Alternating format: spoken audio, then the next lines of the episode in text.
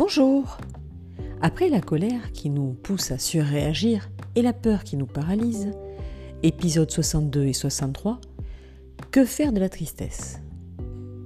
Eh bien, tout d'abord, l'accueillir, comme pour les autres émotions, l'accueillir, l'accepter. L'accueillir, l'écouter, comprendre ce que cette émotion nous dit, au lieu de la remplacer par une autre émotion telle que la colère par exemple.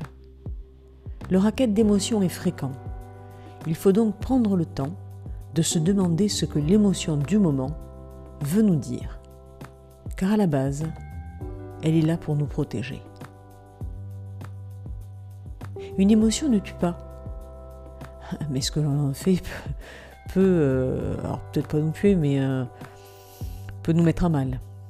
Donc rien ne sert de refouler la tristesse, ni la colère d'ailleurs, de toute façon, elle reviendra tant que le besoin pour lequel elle nous alerte sera négligé.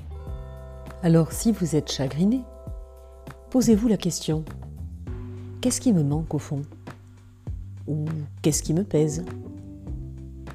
Et cherchez plusieurs options pour vous permettre de combler vos besoins ou de retirer votre charge si c'est quelque chose qui vous pèse. Cherchez jusqu'à ce que vous trouviez au moins une option viable et s'il n'y en a pas, s'il n'y en a vraiment pas, s'il n'y en a vraiment, vraiment, vraiment, vraiment pas, je vous renvoie à la prière de la sérénité de Marc Aurel, épisode 18. Vous changerez peut-être plus tard ce qui ne peut être changé aujourd'hui. J'ajouterai aussi l'option Kaizen, la méthode des petits pas, c'est-à-dire que l'on progresse très très lentement vers un objectif. Et même très très lentement, on garde la motivation car la progression est là. Et de ce fait, l'objectif sera un jour atteint. Je reviendrai sur cette méthode euh, mercredi prochain. Bonne semaine